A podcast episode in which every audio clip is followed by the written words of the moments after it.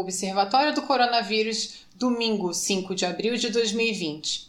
O ministro da Economia, Paulo Guedes, anunciou que está negociando com a Inglaterra a compra de kits de testagem para o coronavírus. A declaração foi feita durante uma videoconferência com empresários do setor varejista realizada ontem. O objetivo é testar 40 milhões de brasileiros por mês. Segundo Guedes, a ideia é confirmar quais pessoas já tiveram a Covid-19, mesmo que não tenham apresentado nenhum sintoma. Numa próxima etapa, as pessoas imunizadas poderiam voltar à atividade normal, inclusive ao trabalho, deixando o isolamento social apenas para aquelas que não tiverem sido infectadas. Os resultados darão ao governo mais segurança sobre os dados do contágio para planejar a volta gradativa da atividade econômica no país no futuro o Brasil ultrapassou a marca dos 10 mil casos confirmados de coronavírus e o estado de São Paulo continua sendo mais afetado no país. O governo paulista projetou 220 mil casos de infecções e prepara pedido de empréstimo de 100 milhões de dólares, mais de 500 milhões de reais, ao Banco Mundial para ações de combate à doença. Entre as propostas estão a instalação e o custeio de pelo menos 500 novos leitos de UTI, a compra de testes de diagnóstico, além de desenvolvimento de tecnologia de telemedicina e de aplicativos para dispositivos móveis. A Secretaria de Saúde Estadual estima que ao menos 1,2 bilhão extra será preciso para enfrentar a doença, o que torna o financiamento do Banco Mundial muito significativo. O Ministério da Saúde atualizou seu boletim diário com dados do Covid-19 no país. Foram contabilizados 11.830 casos de pessoas infectadas e 486 mortes em decorrência da doença.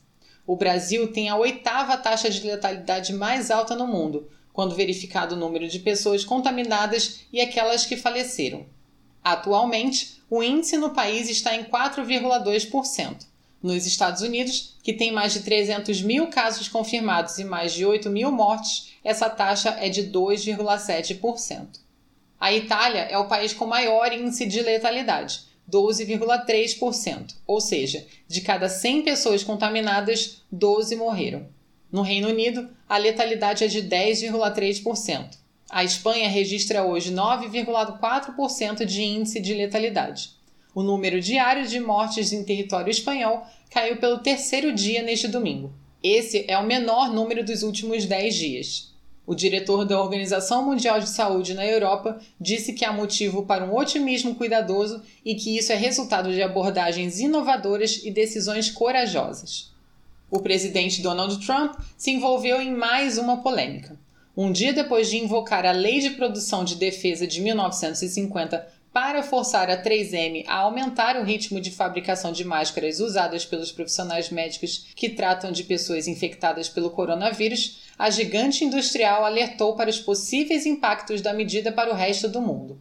A 3M, que é uma das maiores fabricantes de máscaras do mundo, disse que vem ampliando a sua capacidade de produzir o equipamento, atendendo a uma demanda do próprio governo estadunidense. Isso inclui ainda a importação de milhões de máscaras de unidades da empresa na China.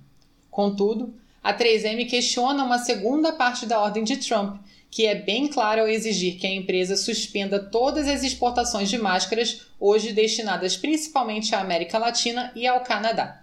A declaração da empresa chega depois de denúncias feitas por autoridades de diversos países de que os Estados Unidos estariam fazendo pirataria moderna ao confiscar o embarque de equipamentos médicos da China para outros países. Os casos denunciados teriam ocorrido com encomendas feitas pela Alemanha, pela França e pelo Brasil. Ficar isolado em casa tem sido uma tarefa desafiadora para algumas pessoas, e a vontade de dar uma escapadinha inocente aumenta. Especialistas alertam para problemas coletivos que a quebra na quarentena podem causar. Um deles é o impacto que a saída rápida causa nas outras pessoas, que podem ver a exceção como um precedente. Uma ida à padaria, por exemplo, pode instigar outras pessoas a fazerem o mesmo. Logo, todos estarão nas ruas de volta às suas rotinas, com o pretexto de que é coisa rápida.